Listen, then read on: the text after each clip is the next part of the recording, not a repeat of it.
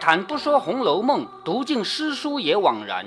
欢迎走进猫哥祥说《红楼梦》，我们一起品味中国古典小说的巅峰之作。好，我们刚才看到王夫人雷厉风行地赶走了一批人，如今且说宝玉只当王夫人不过是来搜检搜检，没什么大事，谁知道竟这样雷嗔电怒的来了。贾宝玉听说王夫人来了怡红院，本来以为就是收收东西吧，没想到一下子赶走这么多人，所责之事皆系平日之语。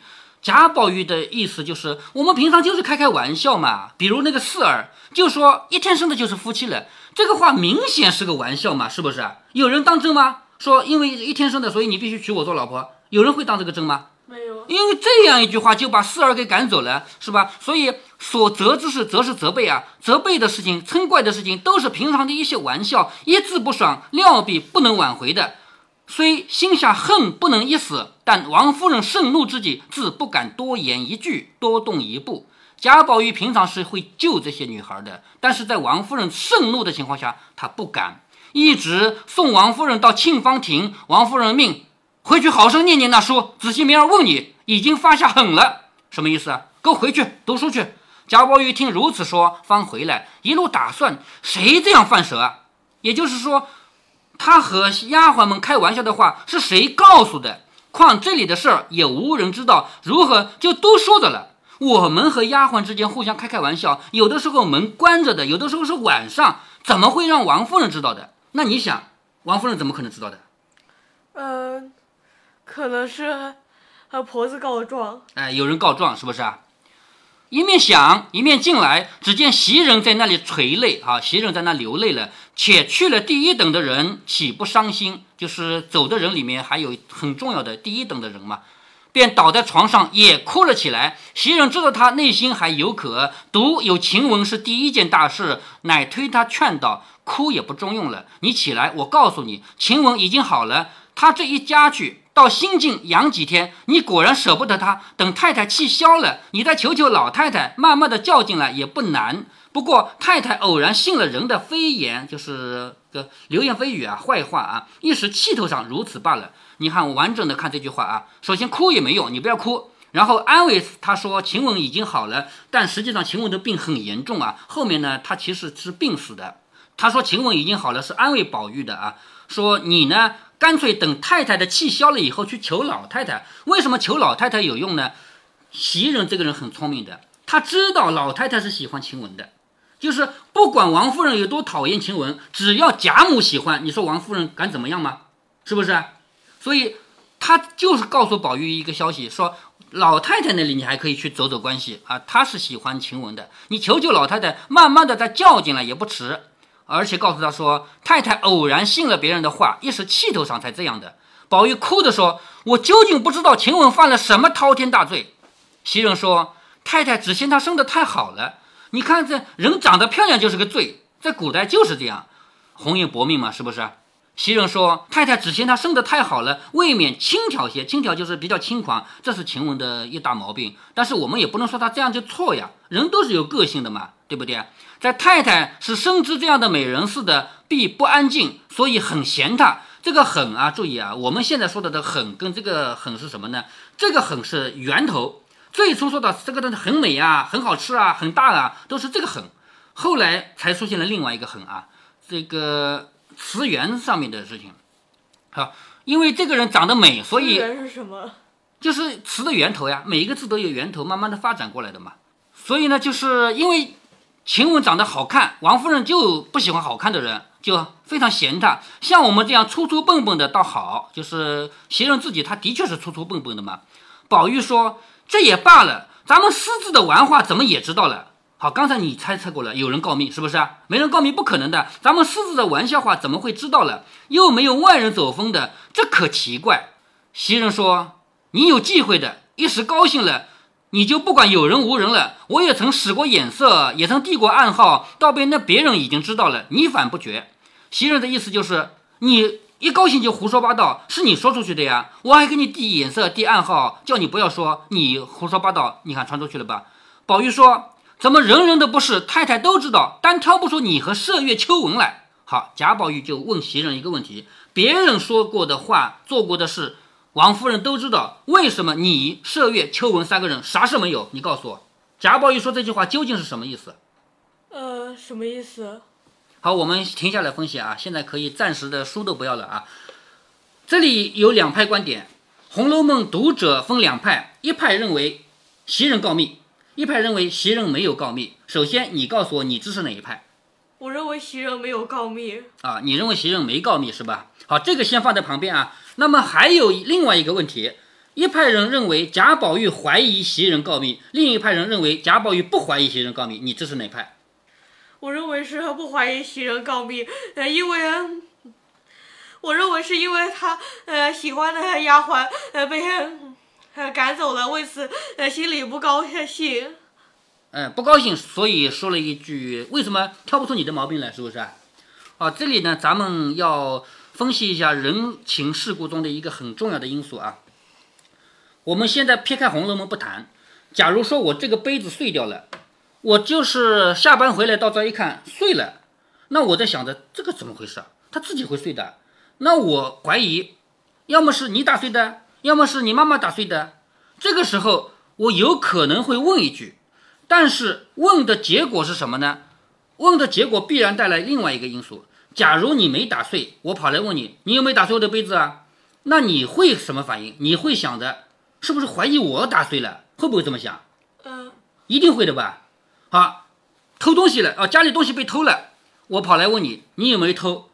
不管我是怎么问法，我只要问你这个问题，你就一定要想，你怀疑我偷了，是不是要这么想？我们就回到这个《红楼梦》来看啊，贾宝玉问袭人怎么挑别人毛病挑不出你的毛病来，袭人要不要想贾宝玉怀疑我了？要不要这么想？要要要这么想。那么贾宝玉这么聪明的人，能不能想到这一层？他一定会想到袭人会意识到贾宝玉怀疑他，这就是什么？这个就是所谓的我们上次也讨论过一个黑暗丛林法则。我再给你讲一遍什么叫黑暗丛林法则啊？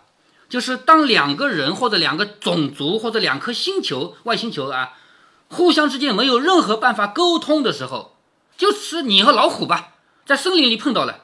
你想老虎会不会吃我？老虎想这个人会不会打我？然后你有办法沟通吗？你跟老虎说我不打你，也不可能，是不是啊？那这个时候有第一，你觉得老虎会不会吃你？第二，老虎觉得你会不会打它？这是一一个层次。下面一个层次是，你觉得老虎会不会想你会打它？老虎觉得你会不会想它会吃你？这是另一个层次，更深一层了吧？这叫黑暗丛林法则。那么回到《红楼梦》里来。贾宝玉一定要想到下面一层，袭人会不会想贾宝玉怀疑袭人了？这一层要想到。而贾宝玉这么聪明的人，一句话说出去，就像泼出去的水一样，是收不回来的。一定要背上一个罪名，我怀疑袭人了。哪怕我不怀疑袭人，这句话只要说出去，就表示我怀疑袭人了，永远洗不干净。贾宝玉这么聪明的人，会想不到这一层吗？所以。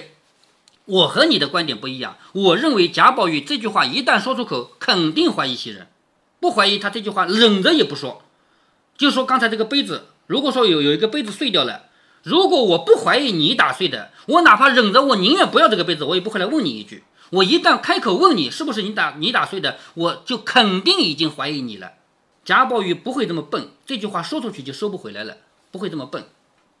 所以我的观点是，贾宝玉一定怀疑袭人。但是袭人有没有告密，这是另外一个问题，是不是？贾宝玉怀不怀疑是一个问题，袭人有没有告密是一个问题。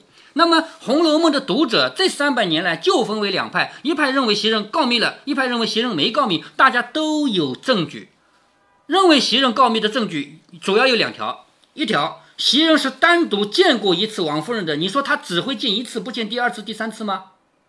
如果说他第一次见了王夫人说的话已经到这个份儿上了，说按理说宝二爷也该被打一顿，而且还说太太你还是找一个机会让宝二爷搬出来吧，尽挑王夫人喜欢听的说。而且袭人上一次见王夫人，就是那个宝玉挨打以后见王夫人，袭人是赌了身家性命的。你可能没想到这一层，袭人究竟赌了什么身家性命？王夫人为什么找袭人来？是因为宝玉被打了个快死了，是不是？宝玉被打的时候，王夫人是怎么救的？跪在贾珍面前说：“你管教儿子，我不反对，但是你要自重，而且这么热的天，你不要惊动了老太太。第三，你如果真的想勒死他，你把我先弄死，我不敢抱怨，我只想黄泉路上有个伴儿，是不是这样说的？嗯，好，他为了救儿子，已经把自己赌上去了，已经愿意自己陪儿子死了。这个时候，袭人跑来说：“太太，按理说宝二爷也该打一顿。”这个话说出去是要倒霉的，有可能要倒霉的。万一王夫人一下大怒了，你敢说这个话，我打死你，有可能吗？绝对有可能。但是袭人为什么说？袭人在赌博，他赌这句话说出去，王夫人会欣赏他。果然他赌赢了。如果赌输了呢？王夫人从此不喜欢他。我拼了命救下来的儿子，你居然说打得好，是不是？有这个道理吗？所以那次袭人是赌博，赌大了，把身家性命赌上去了，他赌赢了。这样的人怎么可能不告密？所以为什么不可能不告密？就是就是为了讨王夫人的欢心，自己的一切都会赌上去的人，他怎么可能不告密？所以这是这是一一派猜测啊。还有袭人亲自说过一句话，就是贾宝玉有一次要赶一个谁走的时候，不知道是贾宝玉要赶人走呢，还是还是因为坠儿的事情。袭人说过，现在不要赶他走，将来再寻一个别的理由把他赶走，去跟太太说一声就行了。有没有说过这个话？袭人赶谁？应该是坠儿吧？坠儿不是袭人回家的时候被晴雯赶走的吗？嗯，是吗？但是袭人袭人在这儿的时候为什么没赶走呀？不一定是坠儿，反正有一个人啊。袭人的话就是这样说的：说咱们不要因为这个事情去赶走他，以后挑一个别的毛病，我们去跟太太汇报一下，让他走。所以袭人是做事情的原则就是我要找到别的机会，我要去太太那儿说一声。这不就是告密吗？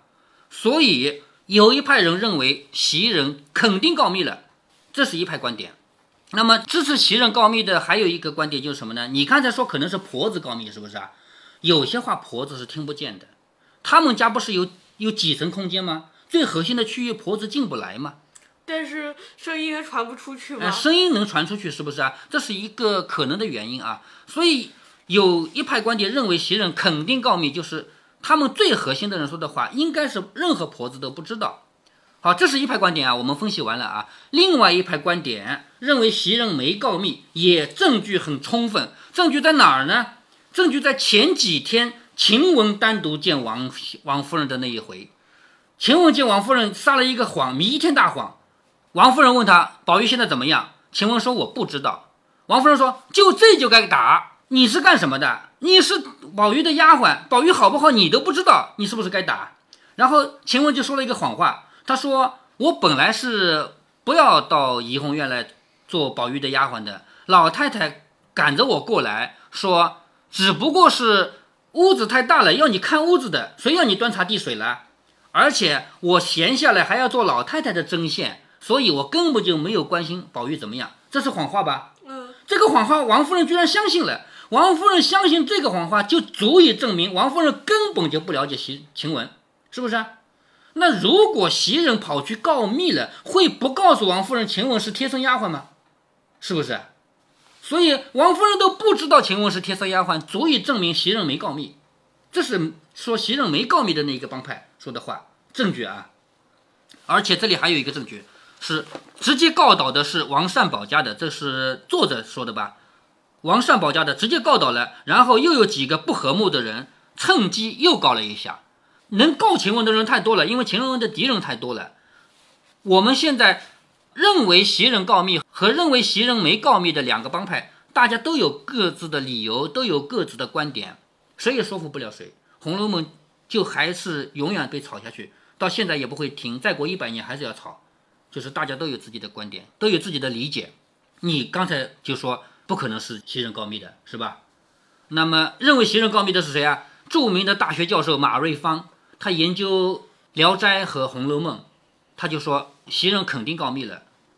那么也有别的大学教授认为袭人没告密啊，所以就连大学教授教古文学的、教古代文学的那些教授，他们也分为两派，也加入这样的战团啊。那我认为袭人没告密。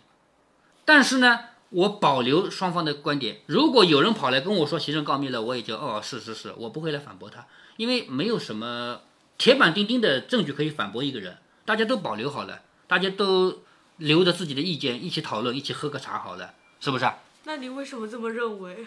我认为就是那个刚才提到的那个意见很重要啊。王夫人都不知道晴雯是谁，怎么可能袭人去告密了不说晴雯是谁啊？而且，袭人这个人虽然说他有点城府吧，他没有坏到这个程度，你认为呢？对，袭人这个人他是有城府，是处处在呃，对于呃说袭人告密的这方的观点，你是呃怎么？呃我保留他们的意见啊。那个我是问那个证据，你是怎么认为的？呃，那个证据啊，就是证明袭人肯定告密了，因为上一次袭人去就挑王夫人爱听的说，是不是啊？袭人确确实实说话是挑人家爱听的说的，他就跟薛宝钗是一样的个性嘛，但是他绝对没有薛宝钗那么直接。薛宝钗是为了自己的利益，他可以牺牲别人的，我们都看到他已经栽赃嫁祸了，是不是？所以我们分析了这么多啊，这是《红楼梦》三百年来的第一大悬案。如果说还有比它更严重的悬案，那就是秦可卿之死了。因为秦可卿究竟是吊死的、病死的，也没有弄清楚，是不是啊？那个吵得也很厉害。但是这个也是一大悬案，晴雯是不是被袭人告的密？好，我们就继续读下去吧。这一段我们分析了很多啊。贾宝玉就问：怎么人人的不是太太都知道，单挑不出你和麝月、秋纹来？袭人听了这个话，内心一动，低头半日无可回答。好，我刚才告诉你了，袭人一定要想到一层，贾宝玉终于怀疑我了，一定要想到这一层。袭人自己告没告密，咱们不知道，咱们没法下定论。但是贾宝玉怀疑袭人，这个是板上钉钉的事情，因为贾宝玉不会这么笨，不会随便说一句话的。所以袭人听到这个话以后，低了半天的头，无可回答。因便笑道：“正是呢。若论我们也有玩笑不留心的梦浪去的，怎么太太竟忘了？”好，他的话就是我们也开玩笑的呀，我们也有不留心的话。那么太太是忘了吗？还是有别的事？等完了再发，我们也未可知。好，袭人的话，要么太太忘了，要么他有别的事情，等那个事处理完了再来赶我们走啊。宝玉笑着说：“你是头一个出了名的至善至贤的人，他两个又是你陶冶教育的，焉得还有孟浪该罚之处？只是方官尚小，过于伶俐些，未免以强压倒了人。”惹人厌，四儿是我误了他，四儿是我给让他倒霉了，我误了他，还是那年我和你拌嘴的那天起，叫他上来做些细活，未免夺占了地位，故有今日。好，贾宝玉在一个个分析啊，你们三个人，也就是袭人、晴雯、麝月，你们三个人是都是很好很好的了，可是你们还有错误的地方。那么方官这么小。他不就是聪明伶俐一些嘛，是不是？所以呢，他要强，因为方官这个人性格也要强嘛，他会惹人厌的。要强的人就惹人厌嘛。他说：“四儿是我害了他，那天我和你拌嘴，就是四儿这个人怎么成为贾宝玉的身边丫鬟的这个事情，我们还记得吧？就是因为贾宝玉和袭人吵了嘴以后，不要他服侍的，还记得吧？嗯，就是既不要袭人服侍，连跟袭人好的麝月也不要了，出去出去不要了。”结果呢，进来一个惠香，给他倒了一杯茶，他就问你叫什么名字啊？叫惠香，他就说什么惠啊惠的，个个都叫花，叫四儿吧。就是因为这个事情，才把四儿叫过来，成了自己身边的丫鬟嘛。所以是我误了他，是我害得他倒霉了。只有晴雯也是和你一样，从小在老太太屋里过来的。虽然她生的比别人强，也没什么妨碍去处。就是她的性情爽利，口角锋芒些，究竟也不曾得罪了你们。想是她过于生的好了，反被这好所误。说毕，父又哭了起来，就是一边说又哭了。袭人细揣此话，好像宝玉有疑他之意。你看贾宝玉这句话是非常以明显的怀疑袭人，怎么怀疑的？他说晴雯跟你一样，是从老太太那边过来的，而且虽然她生的比别人好看，也没有妨碍你呀。好，这个话很严重吧？虽然晴雯生的好看一点，她没妨碍你呀，足以证明贾宝玉认为是你告的密，对不对？她没妨碍你，怎么会被赶走了？是不是你告的密？嗯。所以这句话就板上钉钉了，贾宝玉一定怀疑袭人。所以说完以后，袭人在这想细揣，就是暗暗揣摩啊，这个话宝玉肯定又怀疑他了，竟不好再劝。袭人没办法劝了呀，你都怀疑我告的密了，我怎么劝？应叹道。天知道罢了，什么叫天知道罢了？只有老天知道我有没有告密了。此时也查不出个人来，白哭一会子也无益，倒是养着精神，等老太太喜欢时回明白了再要她是正理。也就是还是那句话，你把身体养养好，等到老太太高兴的时候，你跟老太太说一声，把她要回来。宝玉冷笑道：“你不必虚宽我的心，等到太太平服了，再瞧势头去要时，知道她的病等得等不得？什么意思啊？你再等等，让王夫人心情好了，谁知道晴雯的病等不等到那一天？她自幼上来娇生惯养，何尝吃过一日的苦？连我知道她的性格，还时常冲撞了她。”就是我这样的人，我知道晴雯的性格，我还冲撞了她呢。她这一下去，就如同一盆才抽出嫩见了的兰花送到猪窝里去了。像兰花这样嫩的花送到猪窝里去了，也就是晴晴雯被赶回家以后就是这样的命运。况且又是一身重病，里头一肚子的闷气，他又没有亲爹热娘，只有一个醉泥鳅的姑舅哥哥。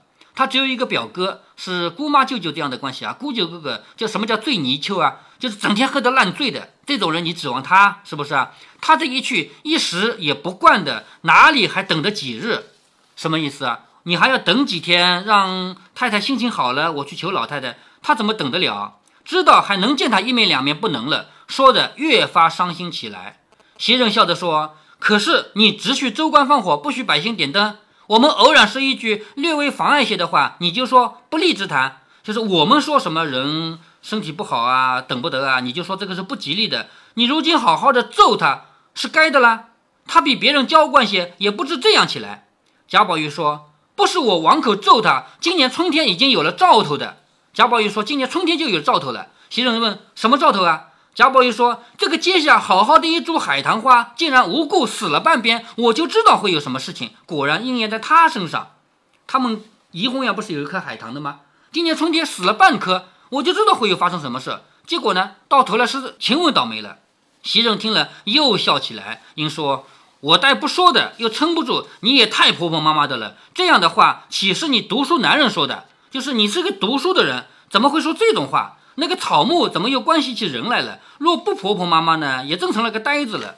宝玉叹道：“你们哪里知道？不但草木，凡天下之物，皆是有情有理的，也和人一样。得了知己，便极有灵验的。他认为这个所有的草木啊，都是有情有理的，和人一样。有了朋友，有了知己，就很灵。若用大题目比，就有孔子庙前的快，坟前的诗，诸葛寺前之柏。”就是诸葛庙他的祠堂前的一棵柏树啊，柏。岳武穆坟前之松，岳武穆你肯定知道的，《射雕英雄传》里有一部书叫《武穆遗书》嘛，知道。呃，岳飞的是不是啊？岳武穆就是岳飞啊。岳武穆坟前的那个松树，都是堂堂正大随人之正气，千古不磨之物。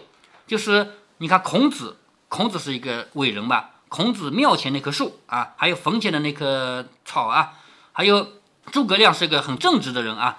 他坟前，他祠堂前面的那棵柏树，还有岳飞坟前的那棵松树，都是因为这些人堂堂正正的，所以这个树也是千古不坏的。事乱则萎，事治则荣。几千百年了，枯而复生者几次？这岂不是映照？小题目比，就有杨太真啊，杨太真就是杨玉环，就有杨太真沉香亭之木芍药，端正楼之相思树。端正楼是什么典故？还真不知道啊。王昭君。冢上的草，我就是王昭君坟上的那个草啊，岂不也是灵验的？这都是传说啊。王昭君的坟到现在都不知道哪里有没有呢啊。所以这个海棠亦因人欲亡，故就先死了半边。贾宝玉意思就是，海棠之所以死了半边，就是因为我们怡红院有人要倒霉了。袭人听了这篇痴话，又可笑又可叹，应笑道：“真正的这个话，越发说上我的气来了。那晴雯是个什么东西，就费这样的心思，比说这些正经人来。”什么意思啊？你把晴雯比谁啊？比孔子，比诸葛亮，比岳飞。晴雯他算什么东西啊？就费这样的心思，比出这样的正经人来。还有一说，他就算好，也灭不过我的次序去。便是这个海棠，也该先来我比，还轮不到他。想是我要死了？好，什么意思啊？袭人终于发飙了。你觉得海棠花枯了半边，是因为晴雯？我们怡红院里最重要的不应该是我吗？怎么轮到晴雯了？是不是？就算海棠花要有什么应验，不应在我身上吗？难道会应在他身上吗？他凭什么可以跟岳飞啊、跟孔子啊他们去比呢？宝玉听说，忙捂着他的嘴，劝道：“这是何苦啊？一个卫青，你又这样起来，罢了，别再提这个事儿，别弄得去了三个，又饶上一个，就是别说别说了，万一说说真成了真了，别刚赶走了三个，又添上一个。”袭人听说，心下暗喜道：“若不如此，你也不能了局。”就是心里在想啊，如果不是我反将你一军，骂你一顿的话，你还没完没了了，是不是？宝玉乃道：“从此休提起，全当他们三个死了。”就贾宝玉被袭人这一顿抢白啊，也没办法了，不想说了，当他们三个死了。不过如此，况且死了的也曾有过，也没有见我怎么样，此一理也。如今且说现在的，倒是把他的东西做瞒上不瞒下，悄悄的打发人送出去，与了他，也就是晴雯的东西嘛。前面王夫人不是说吗？贴身的衣服让他穿走，其他的留下来，是不是？贾宝玉的意思就是，只要是他的东西，我们瞒上不瞒下，我们瞒着太太，但是不要瞒我们下面的这些人啊，悄悄的打发人给他送了去。再或有咱们常时积攒下的钱，拿几吊出去给他养病，也是你姊妹好了一场。袭人听了，笑道：“你太把我们看得又小气又没人心了，这个话还要等你说啊！我才已经将他素日所有的衣裳以及。”各时的物总打点下来，都放在那里。如今白日里人多眼杂，又恐生事儿，且等晚上悄悄的叫宋妈给他拿出去。我还有攒下的几吊钱也给他罢了。也就是贾宝玉说要给他送东西，袭人说我都准备好了，等天黑就送去。宝玉听了感激不尽。袭人笑道：“我原是久已出了名的闲人，连这点子好名儿还不会买来不成？”也就是袭人的意思，就是我本来就是好人，大家都说我是好人，难道这个好事我不做吗？宝玉听他方才的话，忙陪笑着抚慰一时，就是安慰他一下。哦，原来你很好啊。晚间果然秘密的遣宋妈送去。好，这就是贾宝玉在晴雯被赶走以后跟袭人说的一个长篇大论。这个长篇大论就可以总结为很短的两句话：贾宝玉怀疑袭人，袭人狗急跳墙。你发现狗急跳墙了没有？什么狗急狗急跳墙什么意思？就是发火了。袭人什么时候对贾宝玉发过火啊？怎么你拿孔子啊、诸葛亮啊、岳飞啊来比晴晴雯？要比先比我啊？怎么会我们家的海棠花哭了半边是因为他呀？我称这个为狗急跳墙。当然，你有两种观点，一种观点就是认为他是反将一军，让贾宝玉无话可说。但是。我更认为，因为袭人逼急了，贾宝玉怀疑他了嘛，把他逼到墙角了，不得不发飙了。下面呢，我们就要看到贾宝玉偷偷的去看晴雯的那一段戏了啊。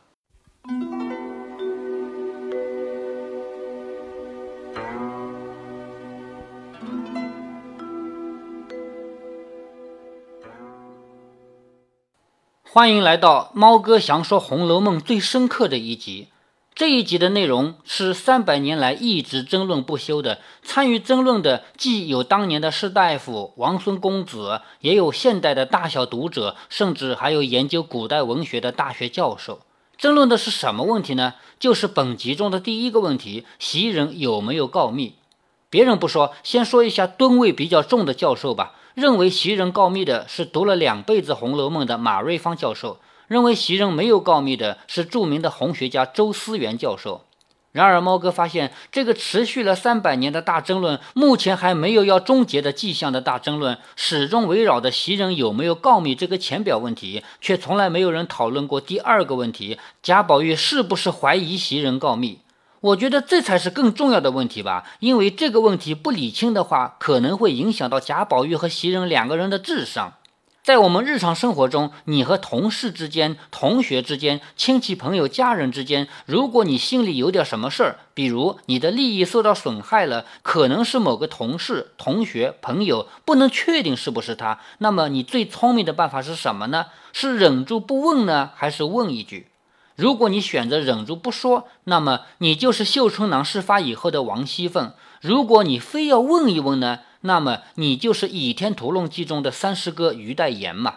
于代言问了一句，换来的是什么结果？是对人对己双输的局面。猫哥在音频中讲到了黑暗森林法则，其实确切的说，应该是黑暗森林法则中的猜疑链问题。具体的表现是这样的：以人和老虎为例啊，第一，人不知道老虎会不会咬人，老虎不知道人会不会打老虎。第二，就算人不打老虎，人不知道老虎眼中的人会不会打老虎。就算老虎不咬人，老虎不知道人眼里的老虎会不会咬人，够绕了吧？还没完啊！第三，人不知道老虎眼里的人眼里的老虎会不会吃人，老虎不知道人眼里的老虎眼里的人会不会打老虎。这个猜疑的链条是永远无穷无尽的。放到《红楼梦》里来，如果贾宝玉学《倚天屠龙记》里的于代言，他把这样一句话问出来，首先是贾宝玉有两种可能，一种是怀疑，一种是不怀疑。但是袭人必须猜测贾宝玉是否怀疑，贾宝玉必须想到袭人要猜测贾宝玉是否怀疑，这就是猜疑链。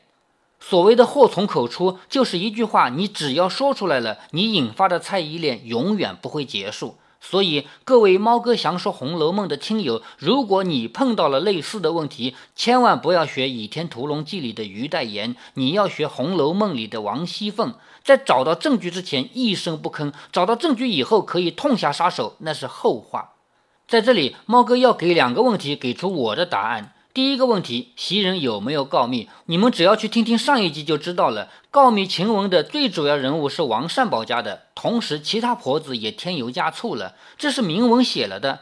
再说晴雯有那么多仇家，最热心告状的恐怕还轮不到袭人吧？如果连袭人都去告密了，估计在袭人之前起码有几十个人告过吧？而且还有两个铁证，第一个是王夫人上一次看到晴雯叉着腰骂人，她并不知道是谁。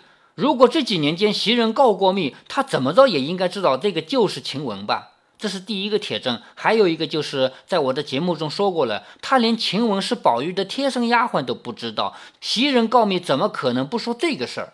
关于第二个问题，从智商的角度分析，宝玉肯定怀疑袭人，而且书中有明文写了的。宝玉说他毕竟没有得罪你们，然后袭人无语，知道了宝玉在怀疑他。这就是曹雪芹铭文告诉我们的结论吗？如果您觉得猫哥的读书分享有益有趣，欢迎您点击订阅，这样您将在第一时间收到猫哥的更新提醒。如果您有什么要对猫哥说的，不管是赞还是批评，不管是提建议还是唠唠嗑，欢迎您在节目下方留言。您也可以加猫哥的公众号，四个字“猫哥在线”。您还可以加入猫哥的听友群中，微信群呢，用语音节目没有办法说清，还是 QQ 群方便，群号为八四九九六六八九九。不管加入 QQ 群还是微信群，还是在节目下留言，还是在公众号留言，您都可以围绕着书中的智慧和读书的乐趣畅所欲言。好，再见。